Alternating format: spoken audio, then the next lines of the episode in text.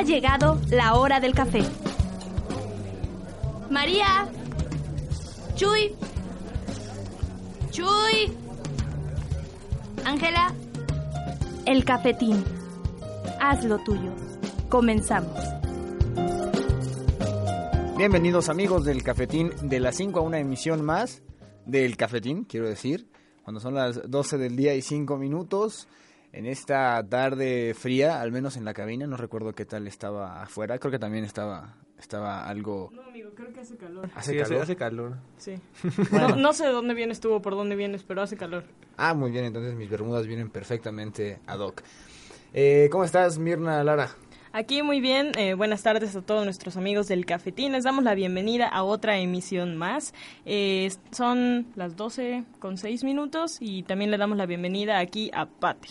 Hola Mirna, hola Dan y también saludando a todos los que siguen el cafetín religiosamente desde sus antiguas temporadas. Ya esta es la cuarta temporada en la cual, eh, si es su primera escucha de esta, eh, me he unido al equipo y parece que tenemos la cabina un poco solitaria el día de hoy, Adán. Sí, hoy no hubo... eh, no hubo un dedo índice hacia la cámara, no hay baile, creo que no hay cámara. Creo que no hay cámara.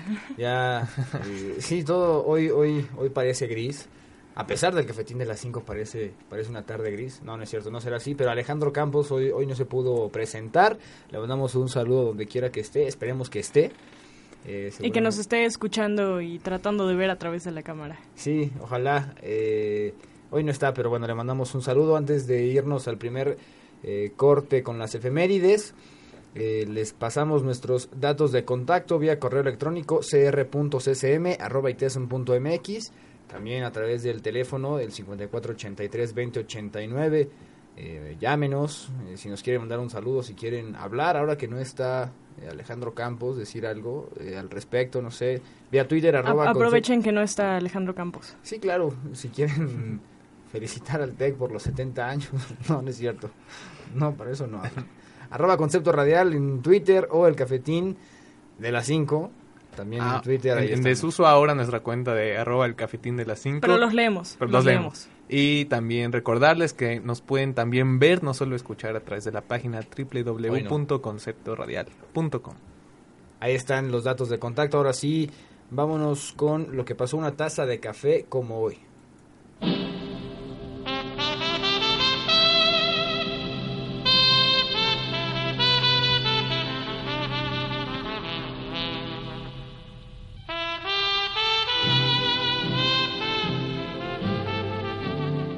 Un día como hoy, pero de 1896, nació Francis Scott Fitzgerald, quien fue un novelista estadounidense de la época del jazz.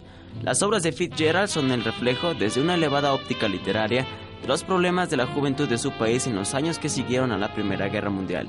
En sus novelas expresa el desencanto de los privilegiados jóvenes de su generación que arrastraban la lasitud entre el jazz y la ginebra, como es el caso de su obra A este lado del paraíso. En Europa, en la costa azul, destacando Suave es la noche, un fascinante decorado de las ciudades norteamericanas como se ve reflejado en el Gran Gatsby. Su extraordinaria obra, Suave es la noche, narra el ascenso y caída de Dick Deaver, un joven psicoanalista condicionado por Nicole, su mujer y su paciente. El eco doloroso de la hospitalización de su propia mujer Zelda, diagnosticada esquizofrénica en 1932, es manifiesto. Este libro define el tono más denso y sombrío de su obra, perceptible en muchos escritos autobiográficos finales.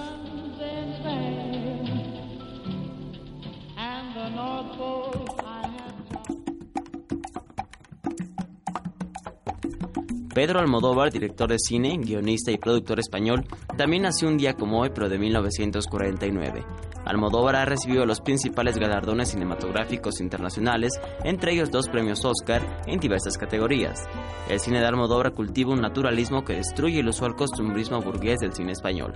Suele representar, por el contrario, una realidad marginal o del subproletariado urbano y abunda en elementos escandalosos y provocadores, policías corruptos, consumo de drogas, maltrato, prostitución, niños precoces, faletos filosóficos, marujas desesperadas, homosexualidad desgarrada, etc. Todo ello sin renunciar a su humor irreverente y sin dejar de provocar con heterodoxas escenas de sexo, como la lluvia dorada de su primer largo en 35 milímetros, Pepi, Lucy, Bomb y otras chicas del montón. Yo hasta me fue. Yo creo que es muy difícil que uno eh, rastree el, el origen primero de, de una vocación, sea la que sea. En mi caso, si yo pienso en, la literatura, yo creo que antes que el gusto por escribir o incluso por leer, estuvo el gusto por la palabra. Juan Villoro nace un día como hoy, pero de 1956. Es un escritor y periodista mexicano quien ganó el Premio Heralde 2004 por su novela El Testigo. Villoro es miembro activo en la vida periodística mexicana. Escribe sobre diversos temas como deportes, rock y cine. Además de la literatura, y ha colaborado en numerosos medios como Vuelta, Nexos, Proceso, Cambio, Uno más Uno y La Jornada. En esta última dirigió el suplemento La Jornada Semanal entre 1995 y 1998. En 1991 publicó su primera novela, El Disparo de Argón. Sin embargo, su mayor éxito de público era como escritor para niños, hasta que en 2004 apareció El Testigo. Villoro también ha incursionado en el teatro y en el cine como guionista.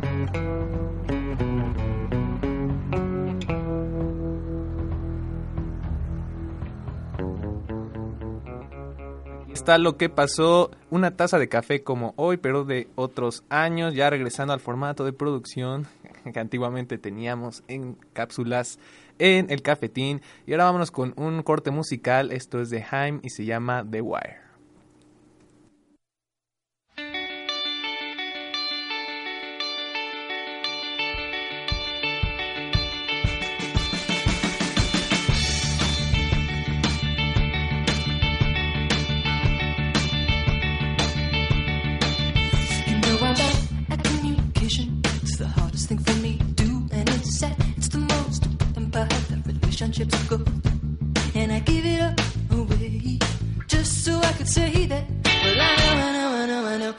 Gonna be okay anyway. You know there's no reason we could turn out to be. I'd even go and try to change my mind intentionally. I know it's hard to hear me say but I can't bear to stand. I just know, I know, I know, I know that you're gonna be okay anyway. Always keep your heart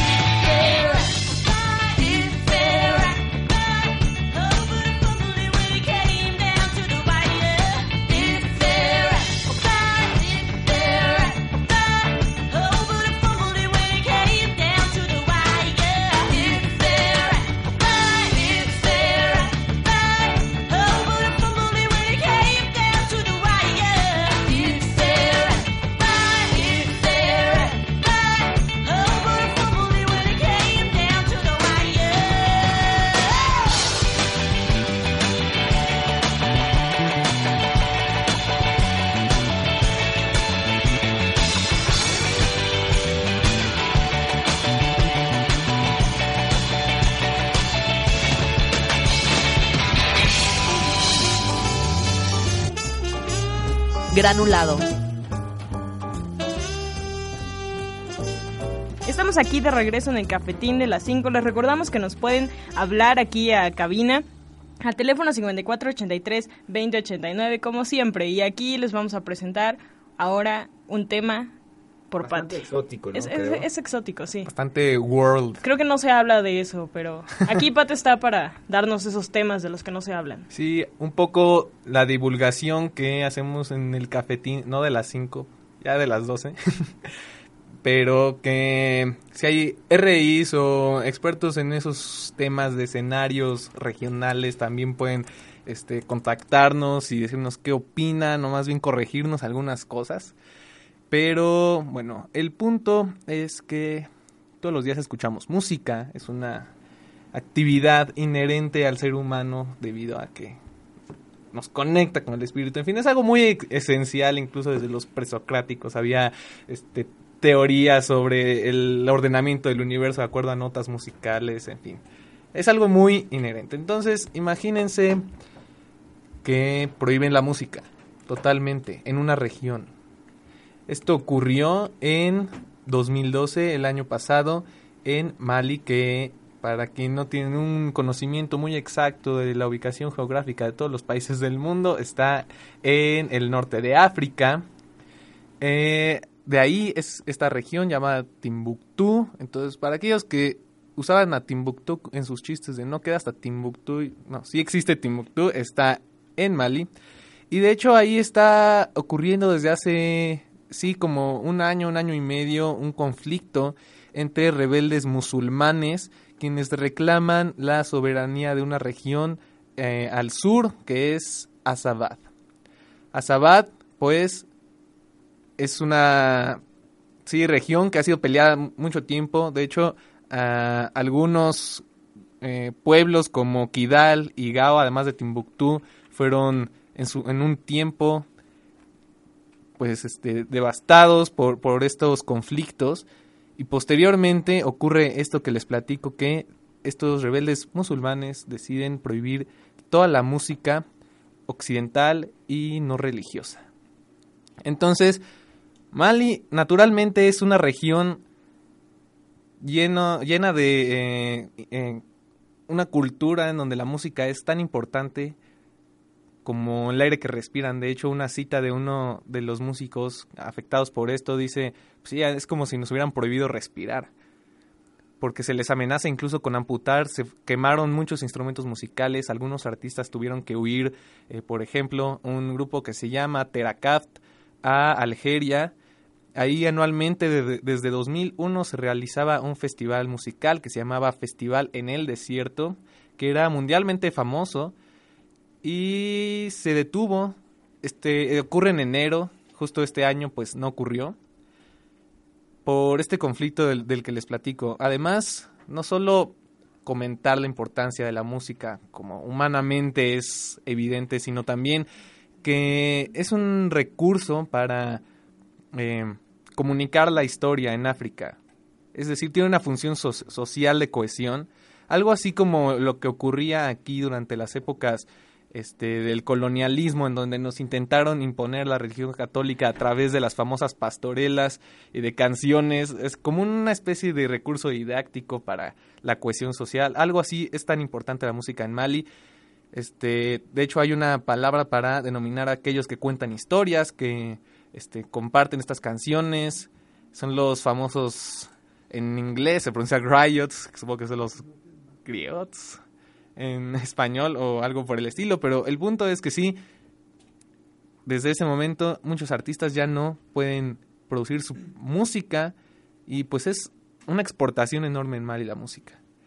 Eh, este conflicto pues se remonta a, de hecho el tratado, la, en la conferencia que hubo en Berlín para dividir a, África durante el siglo XIX que organizó Otto von Bismarck, que simplemente dijo vamos a separar, dividirnos entre Europa África en regiones políticamente exactas, aunque geográficamente y culturalmente pues quedaron naciones entre comillas en donde no existía una verdadera cohesión social. Entonces, pues son lo de siempre, por eso África sigue siendo un, un continente subdesarrollado en el cual se pelean territorios, se pelean, este, pues sí, la cultura, hay mucha, muchos conflictos, entonces no sé qué opinen ustedes sobre todo de este punto de eh, prohibir la música como tal. Pues me pregunto cómo le haríamos aquí en el cafetín, es decir, no sé, sin música tenemos solo gente hablando y hablando. O sea, creo que la música es un aparte de, de lo que dices que es eh, esencial al ser humano, este, también creo que es como de modo de entretenimiento, es como de los más, no sé, tal vez productivos, a mí me parecería.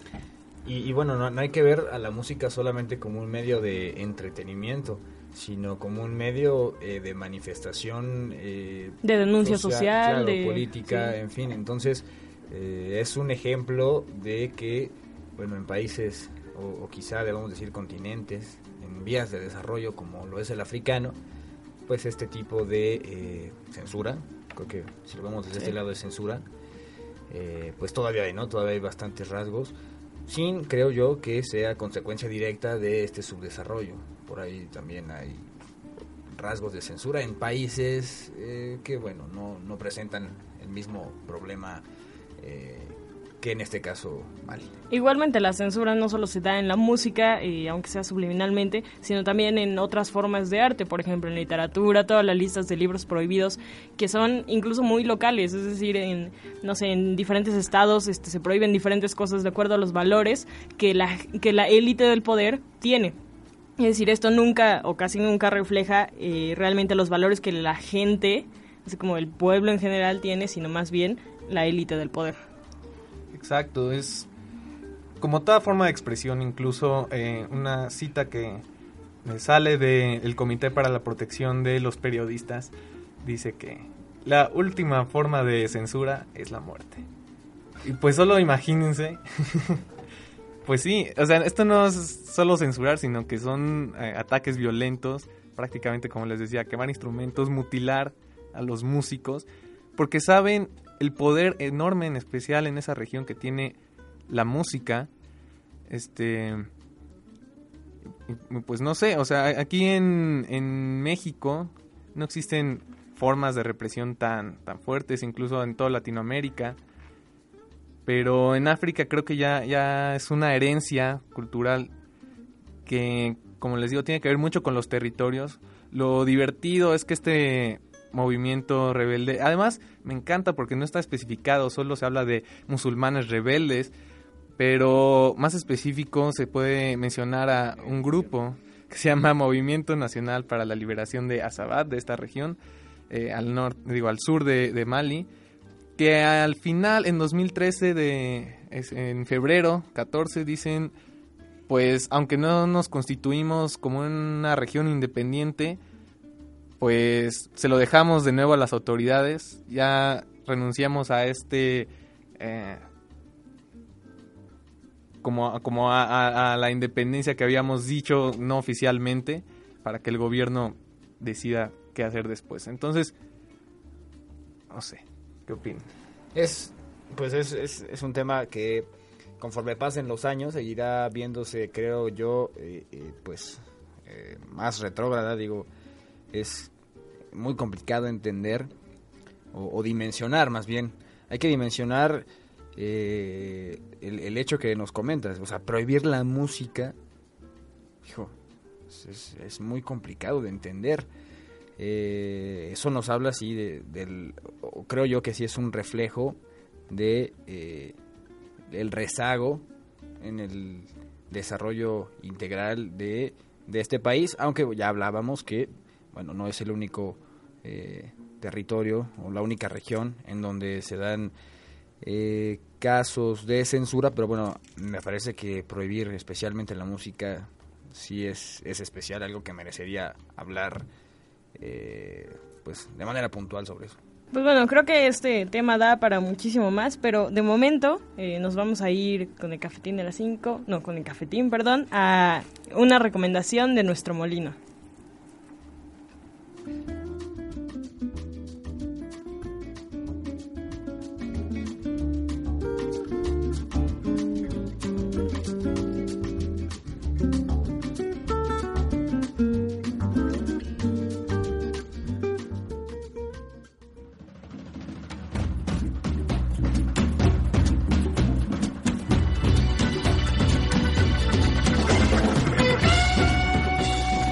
Es un lenguaje, una cultura, una forma de expresión y sensibilización social. Detrás de la industria de entretenimiento existe una riqueza histórica que lo respalda como eje en el imaginario colectivo de nuestra sociedad. La exposición El Rock en México 1955-2010 en el Museo del Objeto cuenta el origen y transformación de la capacidad disruptiva del rock a lo largo de su historia en nuestro país.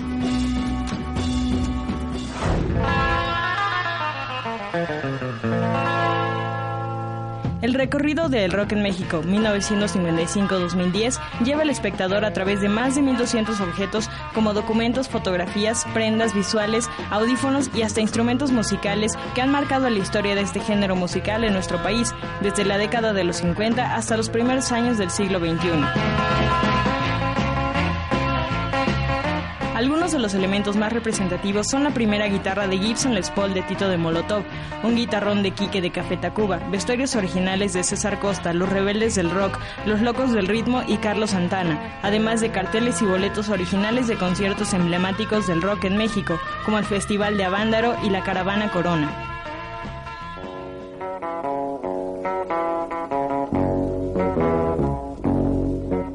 De acuerdo con los organizadores y curadores del Museo del Objeto, la exposición es un homenaje a las personas que encontraron en el rock un medio para expresarse.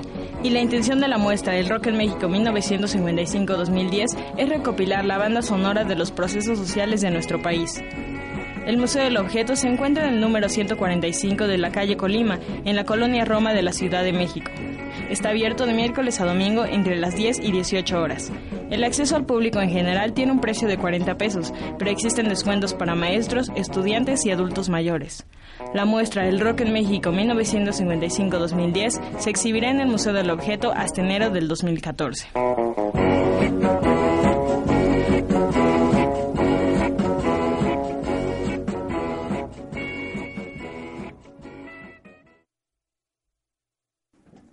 Ya estamos de regreso en el cafetín. Vamos con eh, una pausa musical más. Esto es de Paul Banks y se llama Young Again.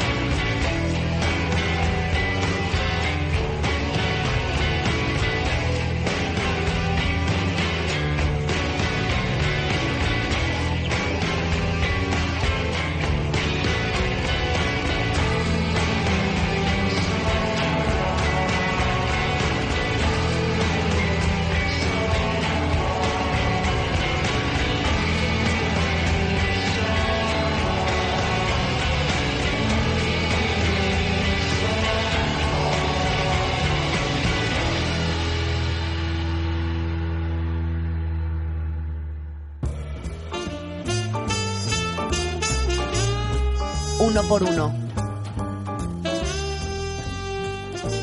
Y de vuelta aquí en el cafetín, entramos en una sección que probablemente nuestros radioescuchas ya conocen, están familiarizados y si no, les explico un poco. Esto es el debate. Eh, se llama uno por uno y esto es porque cada uno de los participantes tiene un minuto para exponer sus argumentos a favor y en, este, el otro en contra de un tema determinado. El tema, bueno, los participantes de hoy, aquí tenemos un aplauso para Adán Tamariz. Y un aplauso del otro lado. Mira, y hasta viene de azul y tú de rojo. Este, Pate, muy bien. El Muy tema bien. de hoy es acerca del fotoperiodismo. Eh, y esto se, también se puede llamar como periodismo gráfico. Y se trata como de este, las imágenes que tienen valor informativo y que se utilizan para complementar noticias o incluso ellas mismas son las noticias.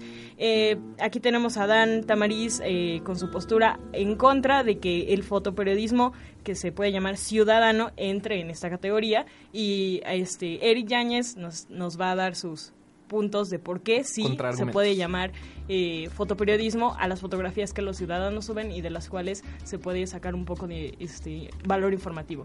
Y entonces empezamos, tenemos un minuto. ¿Quién de ustedes quiere empezar, caballeros? No, por favor, Adán. Gracias, Eric. Adán, Argumentos. y tienes Bien, eh, hoy una gran parte de la población con acceso a Internet, por supuesto, y a un smartphone, eh, no le cuesta trabajo tomar una fotografía cuando va en la calle y de repente eh, ve una marcha, ve un choque o ve algo que cree merecedor de una fotografía.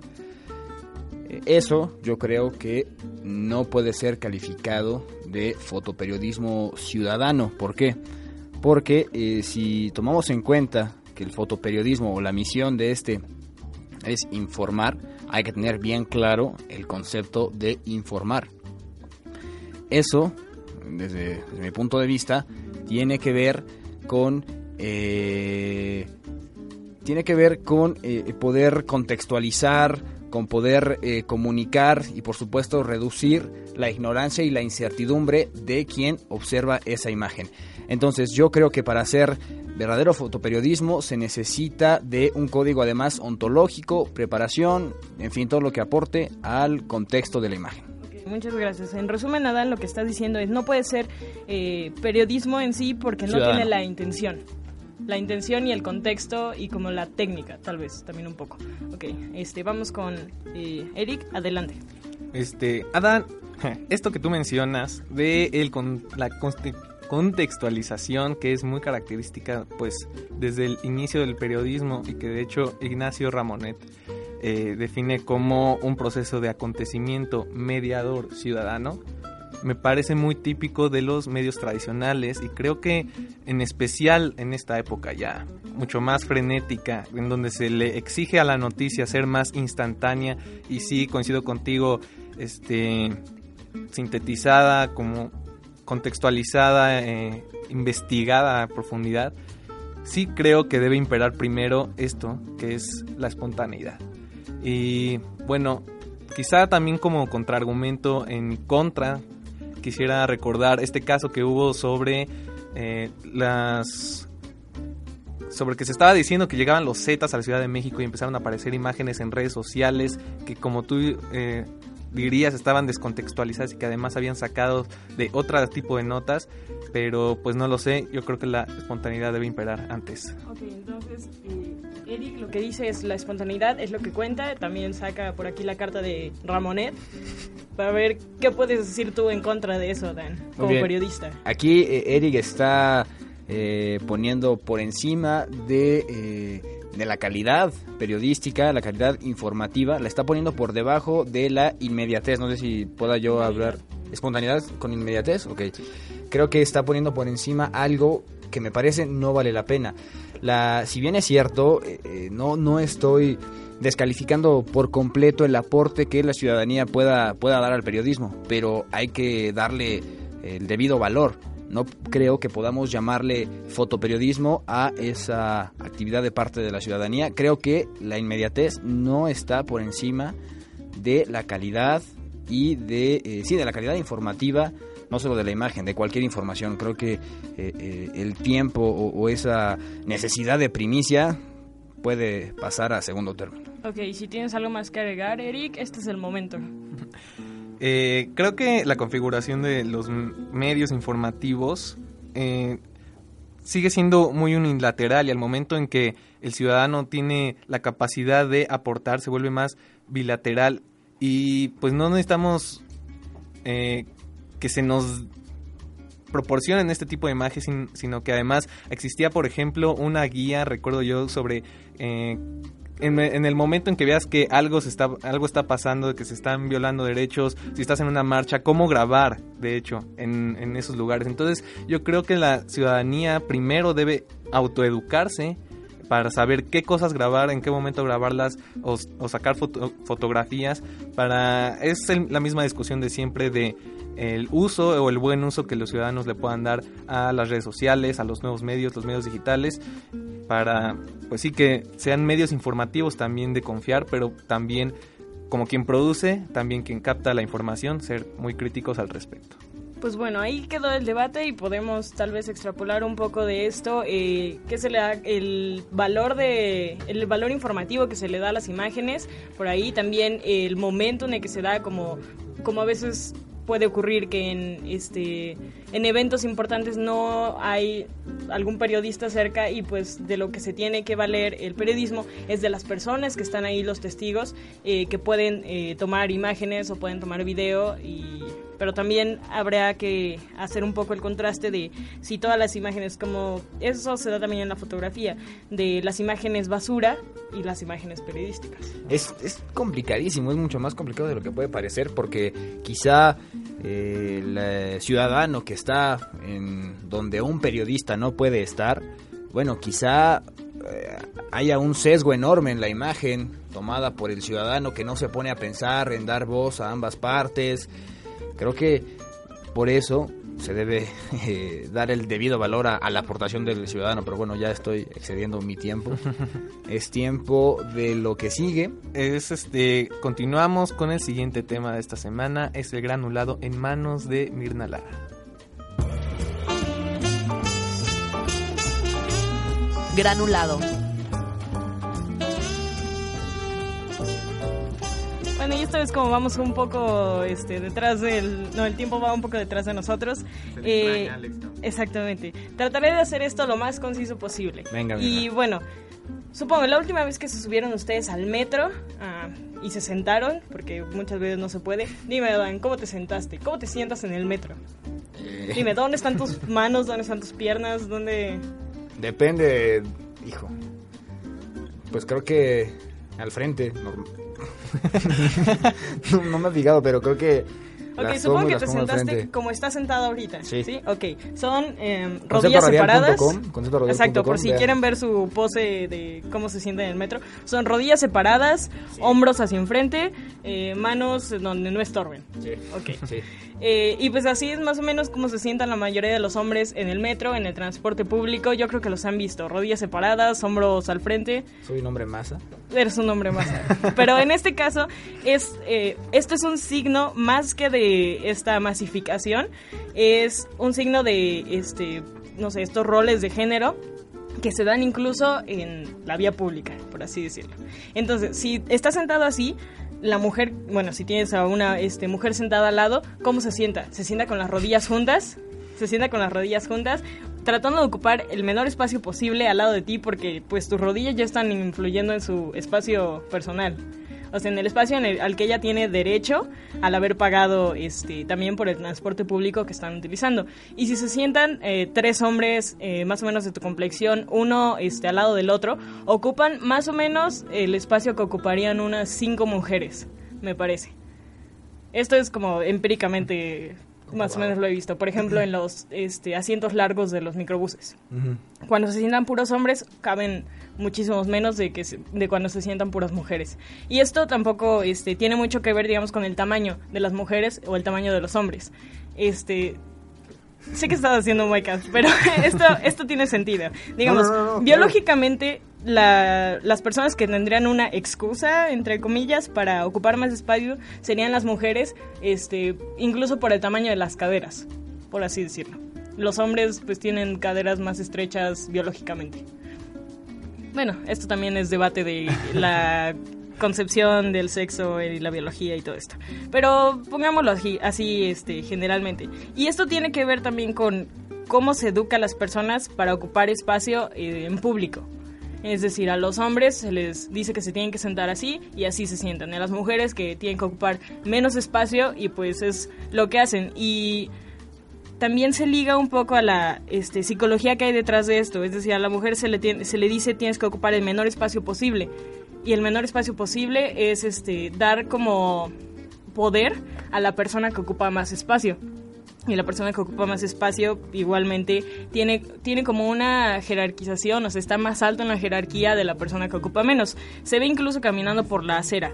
Este, un hombre típicamente camina completamente de frente, no este, se mueve hacia los lados cuando hay un obstáculo, o sea, otra persona que va caminando hacia él. Es la otra persona quien, se tiene, que, quien tiene que rodearlo. Y esto eh, en las mujeres no se da. Las mujeres por lo general son las que esquivan todos los obstáculos que hay en la acera y nunca van este, caminando de frente. Y esto es como una este, apropiación del espacio público eh, ejercida en términos generales por el género masculino. Y esto se ve también un poco ligado a el problema del espacio y lo que los medios nos dicen acerca del espacio. ¿Quién puede ocupar el espacio? ¿Quién, ¿A quién, quién se espera que ocupe el espacio? Eh, por ejemplo, la idealización, id- idola- idolatrización sería. La idolatrización Idolatría, ¿no? No, estás bien, tienes razón. Ok. de la delgadez, por ejemplo. Eh, a las mujeres se les dice, entre más delgada estés, mejor. Y a los hombres, tal vez no tanto en el presente, pero yo creo que también un poco hace, hace algunos años todavía era como esta imagen del, del hombre con músculos, que era como la, no sé, el, el pináculo de la masculinidad. Y el hombre con músculos es el que ocupa más espacio. Y la mujer este, delgada es la que ocupa menos espacio. Y tal vez sea un poco paranoico ligarlos, pero yo siento, yo siento que sí tienen este, relación. Sí, claro. O sea, toda, toda esta este, concepción social de que las mujeres ocupen menos espacio del que tienen derecho por ser básicamente la mitad de la población. en- y la idea de que los hombres tienen que ocupar el mayor espacio posible porque esa es la muestra de la masculinidad, la muestra de la dominación. Y no sé qué ustedes piensan al respecto. No sé si ahorita se empezaron a pensar en las veces en que han ocupado mucho más espacio en, en el metro o en un camión que la señora que va al lado de ustedes y que trae un buen de cosas encima. Pues cuando viajo en transporte público, en realidad yo vengo muy acurrucado, de hecho abrazando mi mochila temiendo que me la roben y cosas así. Pero regresando a lo que tú dices, creo que la mayoría son cosas de proxemia, de lenguaje no verbal que ocurren muy subliminalmente y que sí, por supuesto, tienen un trasfondo o una, eh, una procedencia cultural, social ya pues antiquísima, como has dicho.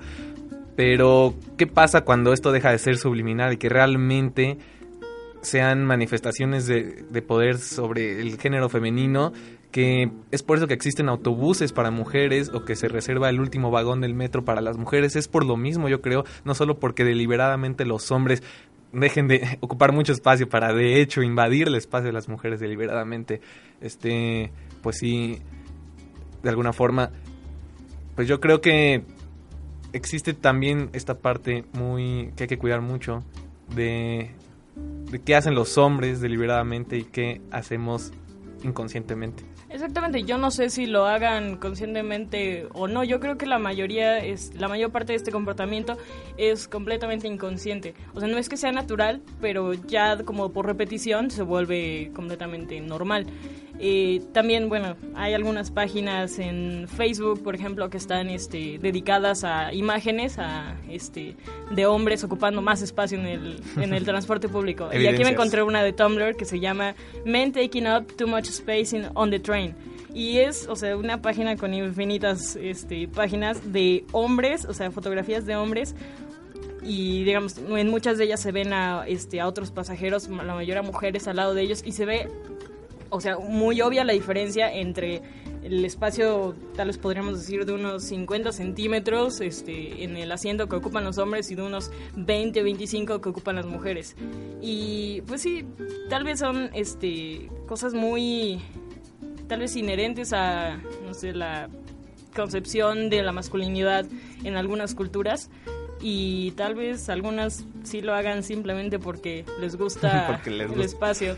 O sea, hay- había sí. algunos este, artículos que tenían este, alusiones a porque como una de las excusas que utilizan los hombres para decir que deben de tener las piernas abiertas y era este no sé tal vez este por espacio de sus genitales no Sí, sé sí. Eso pensé por un momento. Ajá.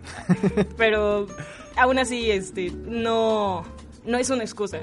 Es decir, no ocupan tanto espacio. No creo que ocupen tanto espacio. O sea, y si lo ocupan, Creo- pues creo una disculpa, pero no creo.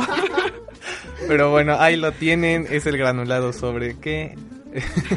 el espacio que ocupan los público. hombres, el espacio Si público. usted quiere aportar al... eh, O si quieren poner más imágenes en el blog que les decía. Sí, o quiere aportar al muestreo de este estudio realizado por Mirna Lara, por Exactamente. favor, eh, registre, registre lo que vea hoy en Pino Suárez o en donde ande. En Pantitlán, en, en las que se llenan muchísimo, las Sí. Kenia, sí.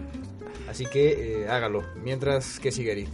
Ahora vamos a escuchar nuestra recomendación de la semana, el top 5 para llevar.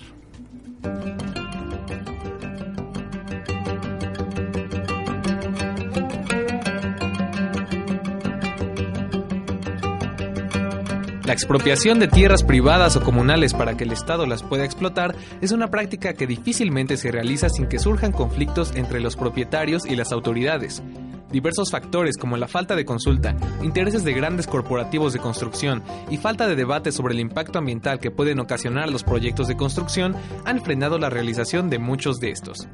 Hay ejemplos de sobra, pero aquí están algunos proyectos de expropiación frustrados en México.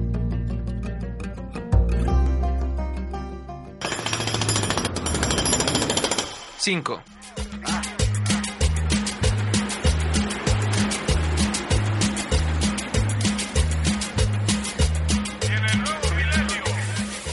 La línea 12 del metro de la Ciudad de México requirió 141 predios para su construcción, los cuales sumaron un total de 480.610 metros cuadrados.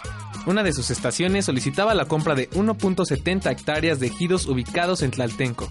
Gabriel Reyes de la Peña, representante de los ejidatarios, consiguió un amparo contra la expropiación de esos terrenos. Sin embargo, la obra continuó. Actualmente siguen sin reclamarse los 885 mil pesos que se ofrecieron como indemnización a los ejidatarios, aunque, eso sí, Tlaltenco ya es una de las estaciones de la línea dorada.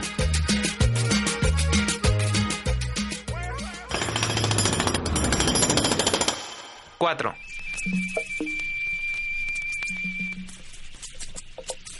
Pocas son las zonas arqueológicas en México que son propiedad del Estado. Aunque se estima que existen más de 40.000 sitios arqueológicos, en 2011 solo Tula, Palenque, Tulum, Teotihuacán, Cacaxla, Cholula, el Templo Mayor y una parte de Tlatelolco eran propiedad de la Federación.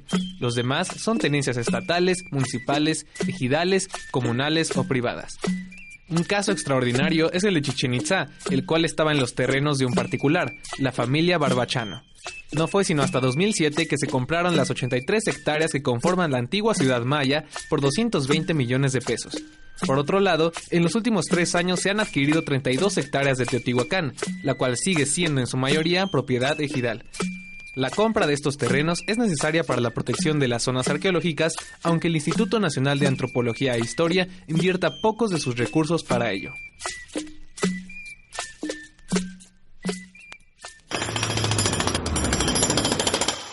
Tres. De norte a sur. Ganaremos esta lucha. El pueblo unido jamás será vencido. El pueblo unido jamás será vencido. El pueblo callado jamás será. La Parota se anunció como una presa en el río Papagayo que abastecería de energía a todo el estado de Guerrero y se planeaba abrir en 2016. Desde 2001 se empezaron las negociaciones con los habitantes de la zona, quienes se oponían a la construcción de este proyecto de 900 millones de dólares. Diez años de lucha después, el gobernador Ángel Aguirre Rivero firmó un acuerdo para cancelar definitivamente la obra. No obstante, las primeras construcciones ya habían afectado el tejido social de las comunidades, sin mencionar todas las amenazas, persecuciones, muertes y encarcelamientos que se soportaron para llegar a ese acuerdo. 2. Mi nombre es Italia Méndez y soy una de las 26 mujeres que sufrí tortura sexual en San Salvador Atenco y Texcoco el 3 y 4 de mayo de 2006. El segundo aeropuerto de la Ciudad de México en San Salvador Atenco ha sido uno de los peores casos de represión contra la resistencia civil. Durante el gobierno del presidente Vicente Fox se pretendía construir un aeropuerto capitalino alterno en las cercanías de Texcoco, un proyecto que se emprendió sin una debida notificación constitucional a los habitantes de Atenco.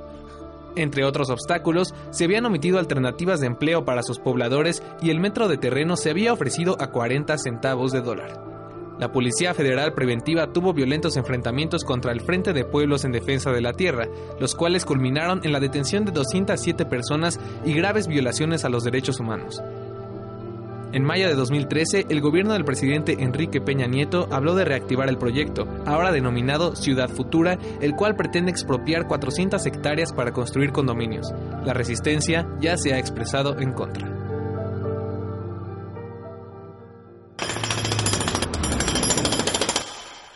Uno. El problema que ahora enfrenta las comunidades wixárikas, que es un problema de invasión del principal territorio sagrado, que es el territorio de Wirikuta, eh, es un problema que atenta directamente contra el corazón de la comunidad wixárika. Viricuta está ubicado en Real de 14, San Luis Potosí, y es el origen del pueblo Huirrárica. Desde hace más de mil años, sus habitantes peregrinan 480 kilómetros para llegar a ese lugar sagrado donde reúnen a sus dioses. Viricuta fue declarado por la UNESCO como uno de los 14 sitios sagrados del mundo que debían ser protegidos y es una reserva natural desde 1994. Sin embargo, en 2009 se otorgaron concesiones a la empresa minera First Majestic Silver para explotar la plata de la región sin consentimiento de los Wiraritari. Este lugar de 140.200 hectáreas ha tenido un largo historial de ofensivas por parte de las autoridades, aunque ahora cuenta con un gran apoyo social. Hasta el 12 de septiembre de 2013 se han suspendido 78 concesiones de varias empresas mineras que han querido explotar sus vastos recursos naturales.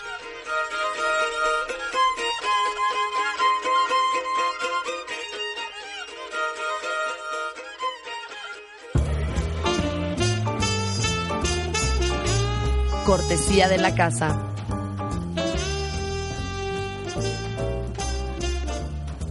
El pasado 13 de septiembre, solo dos noches previas al grito de independencia, la Policía Federal llevó a cabo un operativo para desalojar a los maestros integrantes de la CENTE de la plancha del Zócalo. La salida del magisterio no requirió de fuerza de parte de los uniformados. Sin embargo, en calles como 20 de noviembre, Eje Central e Izazaga, se dieron algunos encontronazos, aunque de corta duración, pero contra quienes no fueron identificados como parte del grupo de maestros. Con tolete y escudo en mano, los granaderos respondían a las ofensivas de quienes lucían con rostros no descubiertos, contra quienes a la distancia lanzaban piedras, palos e incluso contra aquellos que, que prendían cohetes o bombas molotov.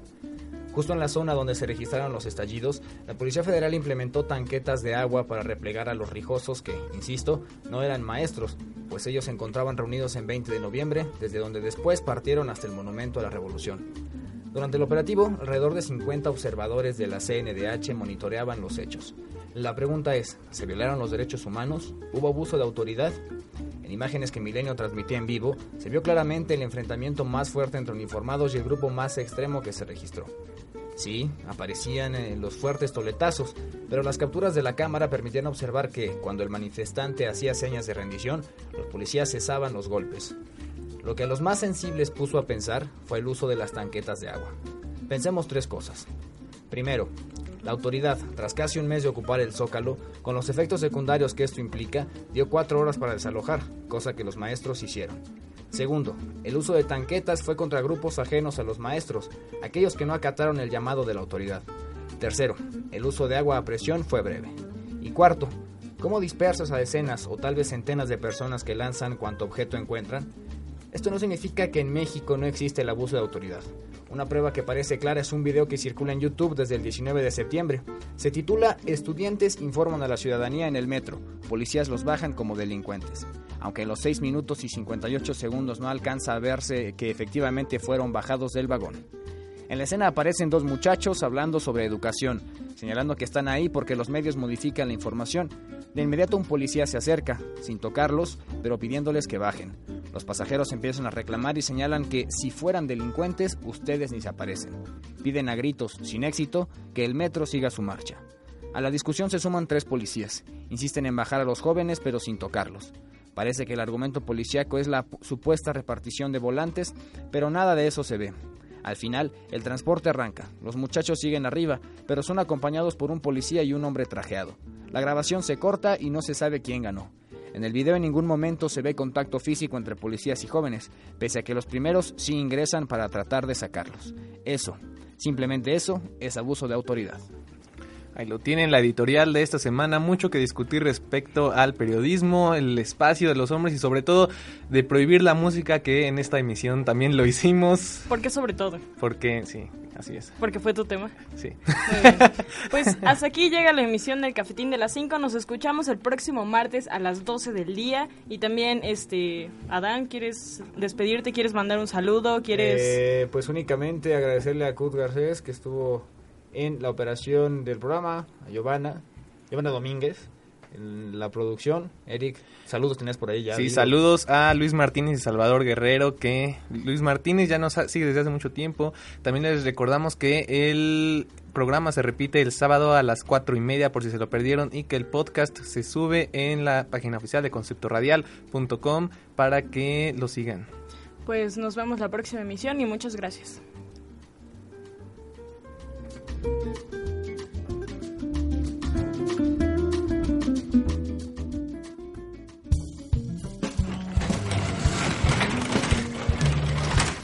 ¡Chin! Ya me cerraron. Todo café debe cultivarse para ser llevado a tus oídos. Espera la próxima emisión del Cafetín el próximo martes a las 12 de la tarde, solo por Concepto Radial.